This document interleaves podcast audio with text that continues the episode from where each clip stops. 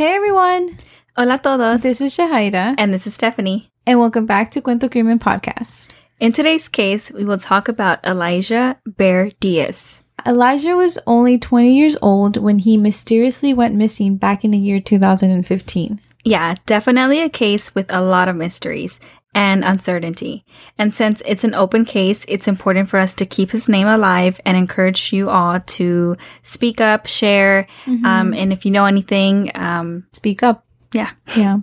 Um, perfectly said, Steph. Entonces, antes de empezar, queremos decir que hablamos de estos casos con todo respeto a las familias y a las víctimas.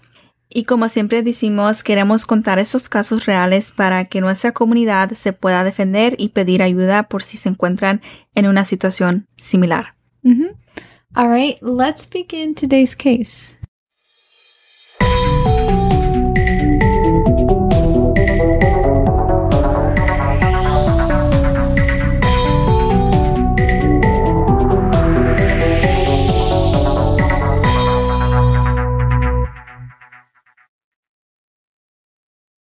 So, like we mentioned earlier, we will be talking about Elijah Bear Diaz, who went missing back in 2015 at just 20 years old. But in order to understand why this case brought up so many questions, we need to go backwards and kind of track and understand Elijah's medical history and like his life, you know, his background, mm-hmm. like we usually always do. Yeah, así es. Elijah nació el 19 de agosto del año 1995. Sus papás son Steve y Leilani. Ellos eran parte de la Barona Native American Tribe que está cerca de San Diego, California. Desde los seis años de edad, Elijah empezó a sufrir graves problemas de salud. He started dealing with type 1 diabetes, and he also had a neuropath which causes sores and blisters on his feet.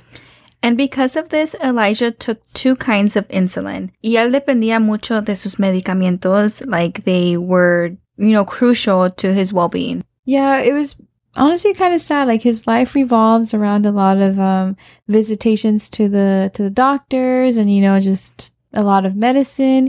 Y por esta razón, Elijah perdió muchos eventos escolares y sociales, you know, because he was always too busy dealing with his health. Yeah, and um, that must have been really tough because, mm-hmm. um, you know, you're young and you want to yeah. be part of these events, and um, you know, it's just part of growing up. Yeah. And so, yeah, that's really tough. And so, um, eventually Elijah and his parents decided it was best for him just to get his GED. And I do appreciate how, like, supportive and pro- not protective, but you know, like his parents were just always there for him. And that's something that we saw a lot as we researched this case. And so it was just always nice to hear that they were giving him a helping hand and doing the best that they can for him. Yeah, um, from what we read, Elijah and his mom, Leilani, were very close.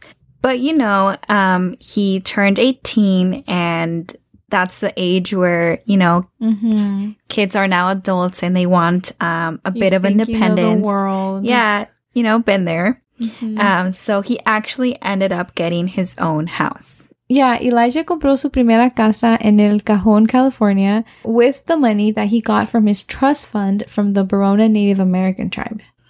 Again, this is a little background information, but the Barona Native American tribe actually has a program that once a tribe member turns 18, they do receive a trust fund, which, um, you know, Jahira and I thought it was pretty cool. Yeah. I mean, like, you know, they're helping each other out. It's like a little boost you mm-hmm. know, I mm-hmm. feel like uh buying your first house is like your big adult move, mm-hmm. you know, it's mm-hmm. like the dream. Yeah. um so yeah, so it's always great to hear like how strong a community is.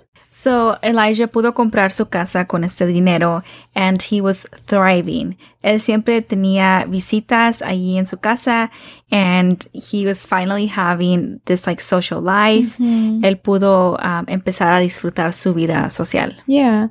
And of course, though, su mamá todavía estaba en contacto con él y todavía tanto de sus problemas de salud, um, you know, just daily check-ins y tenían una buena balance. Like, you know, she was still there for him, but it seemed like she still allowed him to have his own space, que él se sintiera independiente, que él, you know, viviera en su casa like any 18 year old would, you know? Yeah, exactly. It seemed like a very good fit for him. Very good balance. Um, and so on August 29th, 2015, Elijah and his mom attended a funeral. Dice su mamá que Elijah was having a hard day that day. Yeah, she said that it was just a rough day with his health y que cuando Elijah y ella venían de regreso del funeral, eh, Elijah estaba como muy enojado, agitado, you know, me imagino que un poco like frustrated at like his whole, you know, situation. Um, so yeah, it, it, it like she just described it as a bad day. Um, Leilani says that she tried to give him some space y entonces lo dejó en su casa, um, you know, just to allow him to have that space to reflect, to, um, I don't know, get his like mental space in the right Yeah, um, space. like a breather. Mhm. And um, Elijah kind of agreed on like having that space, and um, he said that he was going to watch some TV, and that could, you know, hopefully make him feel better. Yeah. Y entonces Leilani se fue a su casa de ella, que nomás estaba como 20 minutos de la casa de Elijah. So, you know, they weren't too far apart. Um, ella vivía in the Barona Native American Reservation. When she arrived home, she sent Elijah a text message to let him know that she had made it home safe and sound. And Elijah le contestó diciéndole que la quería mucho. And that was the last message that she got from her son. Y al día siguiente, que era el 30 de agosto, Leilani texted Elijah multiple times because she wanted to check in on him. You know, obviously the day before was a rough day, so I think any mother or friend would do this. And she, more than anything, wanted to make sure that they were okay, you know, her and him. And, um, yeah, so she reached out, but she got no response. Y la preocupación de madre was driving her crazy. And honestly, I don't blame her, especially because of the, you know, day that they had, mm-hmm. like previously. Mm-hmm. Y también because Elijah's health conditions. No, yeah, like I don't think I could just sit there and wait for a response knowing that like my son might be, you know, in danger or in needing of something. Yeah. And also, Elijah's brother, Jacob, had actually taken his life a few years prior. So, you know, um, Leilani did think of this. Yeah. Because, like, she had experienced that.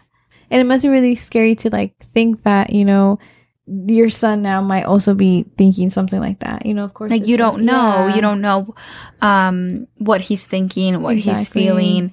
Also, um, Elijah lost a brother to this. Yeah. So it's just like a very sensitive Topic. topic yeah. for the family and No, yeah. Like I can only imagine how hard it must have been for her, like trying to, you know, not go into those dark thoughts. Um, but still, you know, they're there. Y como a las tres y media de la tarde, Leilani fue a la casa de Elijah a ver qué estaba pasando. Cuando ella llegó a la casa de Elijah, she noticed his car was out in the driveway, so it was a clear indicator that Elijah should be home. Yeah, I mean, it makes sense, right? You see the car, like where else could he have gone? And um, I also think that in a way that also must have been scary for her, porque al ver que tu hijo sí está en la casa o like su carro está allí, but he's still not answering, like it, I feel like that's kind of more worrisome. Like, is something happening inside? Is he in pain? Or again, like the thought of him hurting himself, it must have like just all been Yeah, playing in her of mind. course. Um, it's always a scary feeling not like hearing from a loved one, Mm-hmm. and you know, just time passing adds more like Yeah, you know anxiety. yeah, yeah, dude, for Um, sure. Yeah, and even harder when you have like a gut feeling that something bad has happened. Pero cuando Leilani entró a la casa de Elijah, él no estaba. Yeah, Elijah was nowhere to be found inside the house. And when Leilani started looking around, um, certain things popped up and things, you know, just started to not add up. So it was, it just left her feeling more uneasy. hmm So first things first, Elijah's car was outside, but Elijah is nowhere to be found. And if we remember, Elijah had a lot of health complications, which would have made it impossible for him to leave the house by himself and leave without a car. Mm-hmm. It just didn't seem right. No, yeah. And especially because at the time that this took place, Elijah was actually using crutches. And so it doesn't make sense que él se podía haber ido caminando. You know, because I Mhm. mean, anywhere you go, if you're in crutches, like, are you really gonna want to go walking instead of using your car? Yeah, crutches. I mean, I've never had them, but I've heard They seem pretty. it's like a workout. Yeah. Entonces, esto indicaba que quizás él estaba con alguien, you know, alguien con el que él se pudo ir manejando. Yeah, you know, like, or like someone, riding. Yeah, like someone that he can rely on. hmm And so this theory, you know, makes sense because Leilani también vio que his flat TV screen no estaba. Alguien se la había llevado. Y también las cobijas y almohadas de la cama de Elijah también no estaban. His bed was stripped empty. And I think that was like the biggest red flag to me. Yeah. Like, say that this, you know, had like the motive was to rob him if someone was in this house, pero ¿por qué se llevaron sus sábanas y sus cobijas? Yeah. That is very scary. Mhm. If it's just a robbery, like the TV would make sense, but Right. like, why the pillows and sheets? Yeah. Y aparte de esto, Leilani también notó que the safe that Elijah kept was not there. And she knew for a fact that he had about $7,000 in there. And I guess, you know, also like if the safe is missing, then it goes back to like the theory of like, did someone break in? Did someone try to rob him? You know, but it still leaves us with questioning por qué las sábanas y las cobijas. Right? Unless whoever was at the house was trying to hide something, como si le hicieron daño a Elijah. Like, that is a big question.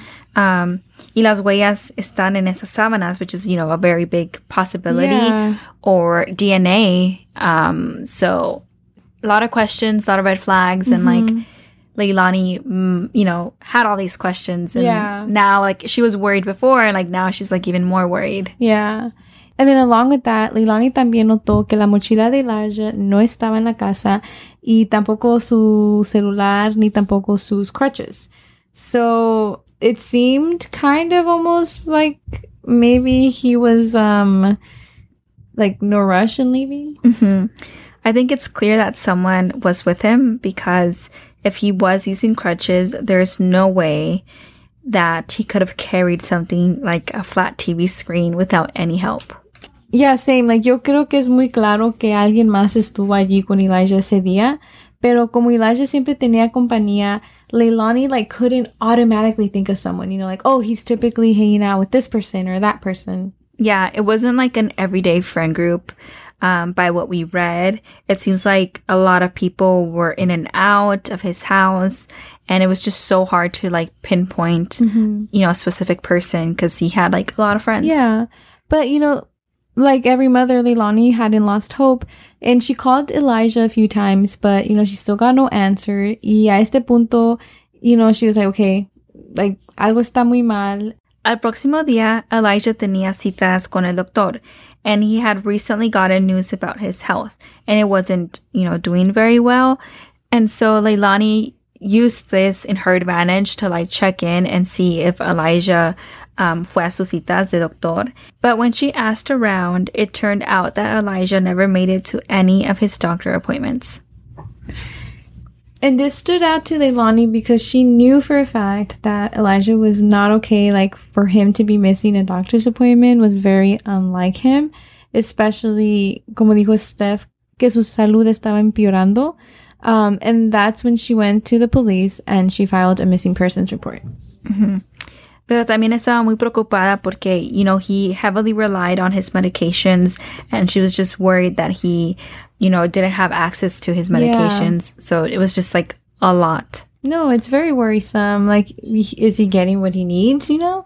And I think she said que nomás tenía insulina para un par de semanas y ella tenía miedo no saber nada de Elijah y que su insulina se le acabara, you know, for him to like run out the mm-hmm. days. Yeah. So, very scary. And along with the missing persons file report, Leilani también empezó a preguntar por Elijah con sus amigos y también sus conocidos. Ella puso la información de Elijah en Facebook con la esperanza que más gente la viera y que alguien tuviera respuestas de él. But a whole week gone by y nadie tenía respuestas sobre Elijah. Like no one knew nothing, um, no leads, no hints. But Leilani had hopes that he would show up. Apparently, the following weekend, there was going to be a powwow celebration at the Barona Native Reservation.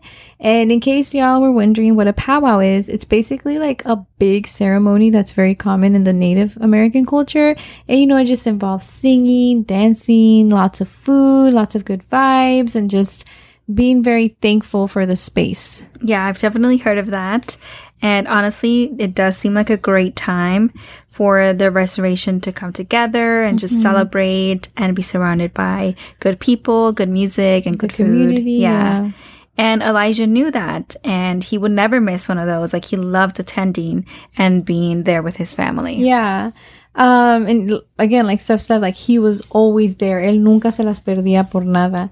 Entonces, por eso Leilani tenía la esperanza que quizás Elijah vendría al powwow. You know, maybe he just had like one of those weeks. He kind of went MIA, but he would show up. But unfortunately, Elijah tampoco no llegó al powwow. This is the first ever that he had missed. Yeah, and so him missing the powwow and also missing his doctor's appointments, I feel like those are big indicators that you know there was foul play here and that he did not just leave voluntarily. Or actually, maybe who knows? Maybe he could have left voluntary, so that's why he didn't show up. But Yeah. I don't know. Yeah, I agree. I think it could be either or, Mm-hmm. right? But definitely still very suspicious Yeah, um, circumstances and um, just the way that his like house was found, Mhm. you know, and like missing doctor appointments. Yeah. And so, you know, now Elijah has been reported missing. He's been missing for about a week. And as we usually hear in most of these cases, it took police another week or so to finally start helping and getting involved in the case. Ellos fueron a la casa de Elijah a ver si encontraban pistas or just like any lead or hints of struggle or forced entry, but they found nothing. Mm-hmm. Pero ellos también notaron cómo estaba el cuarto de Elijah. Again, la cama sin sábanas and just, you know, a complete and total mess. Igual que Leilani también, a ellos se les hizo muy extraño. Like, it seemed like they were targeting, like, his bedroom type of thing. Ellos también pensaban que Elijah se fue con otra persona. Hay alguien que él había conocido. Um, again, they also didn't have much leads, pero sí pudieron obtener los records de celular de Elijah y también los de su banco. A la una y media de la mañana, Elijah's phone pinged at the casino in Barona reservation. Y a los 29 minutos, it pinged in Santa Ysabel, which is a small town near the San Diego mountains. I feel like being at the casino at one in the morning can pass as normal, right? Perhaps he had gone out, got carried away, se le hizo tarde, and you know, you're in there, you're having fun, like no biggie, right? Pero de irse a un casino a las montañas, it's just like such a switch of plans, and it's like in la madrugada, and like I feel like like nothing good ever comes out of being out in la madrugada. Yeah, very different scenarios, you know, um, from like being at a casino and then like going into like the wilderness. Yeah, That sounds like, you know, maybe there was like alcohol involved to make that kind of like decision, like, oh, let's The go drastic out, you know, change, the yeah. drastic change. So yeah, very different situations and like a lot of reasons as to why it changed so drastically. And also, apparently, like this area is full of wild animals, and it's just not a very safe place. Um, y la policía también usó ayuda de helicópteros para buscar, you know, to see if there was just any type of like human, like what do we say? Activity. activity, yeah. Um, pero no encontraron ninguna señal de que hubo humanos por allí en las montañas. Yeah, I'm guessing because of the wild animals, they were also probably looking for maybe remains, but nothing pointed to human action or human presence. And after this, the case kind of slowed down. Uh, pero Leilani todavía estaba determinada a encontrar a su hijo. And I feel like that's something that every mother would do, you know. Y después de unos días, something interesting came up. El día después de que Elijah desapareció, también hubo otro caso de un joven que desapareció también. Mm-hmm.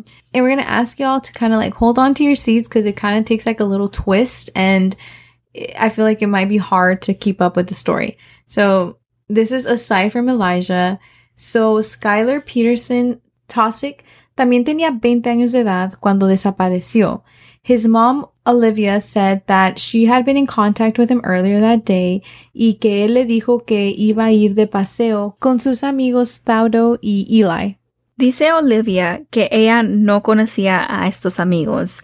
Like the names didn't ring a bell, but that, you know, she was happy that Skylar had made some new friends. Yeah, pero Skylar nunca regresó de ese paseo. Olivia dice que earlier that day Skylar estaba en casa con ella, con su abuelita de él y el novio de su mamá, y que todo estaba normal, todo se miraba bien. But that night at around 8 p.m., Skylar texted some strange messages to Olivia, which left her very confused and she had no idea what was going on with Skylar. Like, it was just very strange and very mm-hmm. not normal. Apparently, in the messages, Skylar mentioned how he had met two rich girls that had connections to a passport. And I know that sounds very confusing, right? And we wish we could tell you all what that meant. But unfortunately, like, we don't have the answer to it. Neither does his mom, Olivia. Like, that's all the message really said. Yeah. Um, as much as we want to know, I'm sure Olivia would also love to know what her son meant by this. But she was never sure, like it was never like clarified to her. She never got answers for that.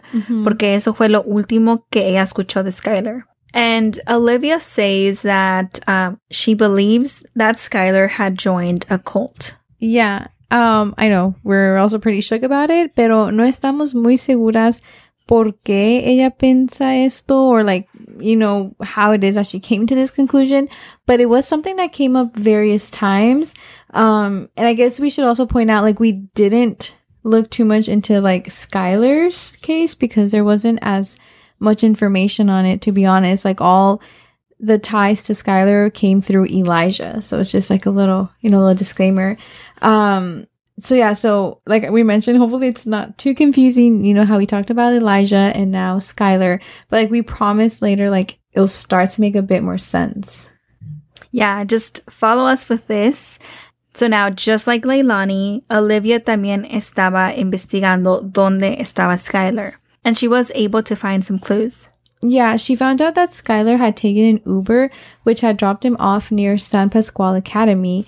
And they also found out that he left his wallet and ID at, at home, pero su teléfono y cargador sí se lo llevó. And that's very interesting that he took his charger. Like the only time that, you know, I take my charger with me is like when I know I'm going to be out the house for a very long time. And, you know, usually it's like, you know, overnight trip kind of Yeah. thing or a long day of commuting Yeah. kind of thing.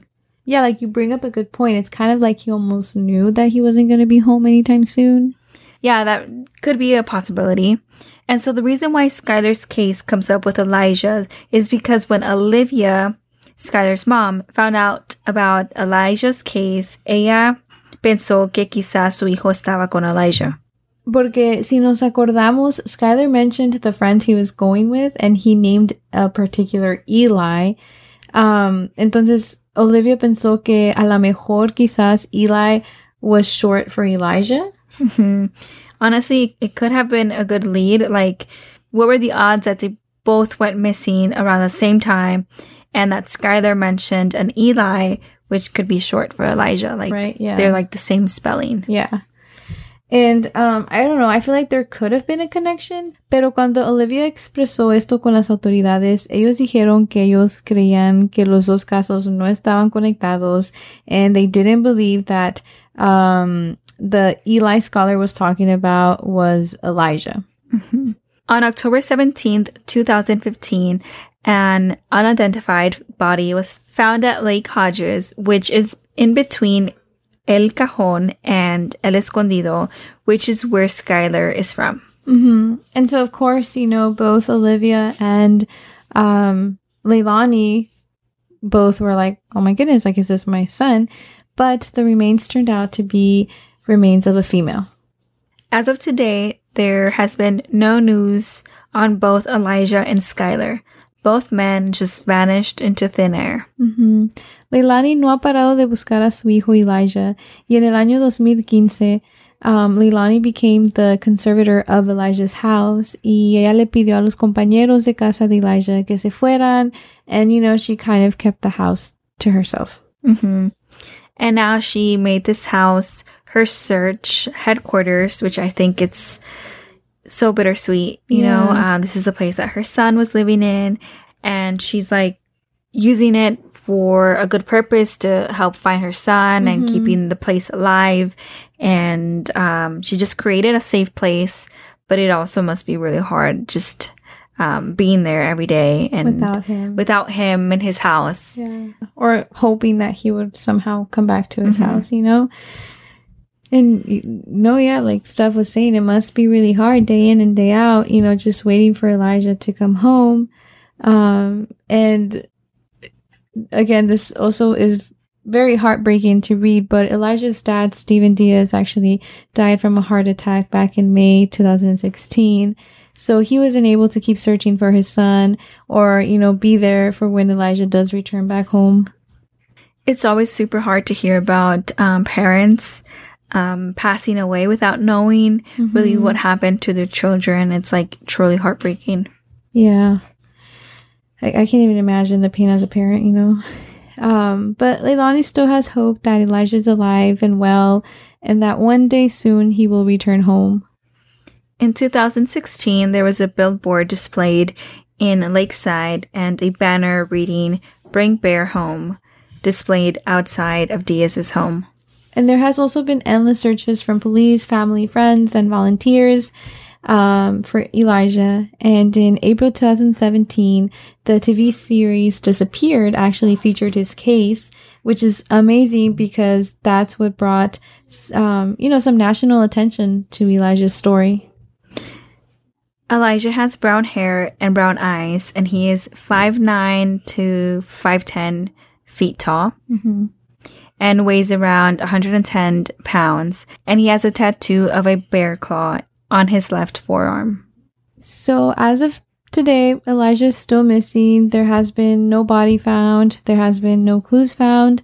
Um, so you know, us along with his family are hoping que él esté bien and soon he can come home. So if anyone has any information on Elijah, please contact the San Diego Crime Stoppers at 888-580-8477.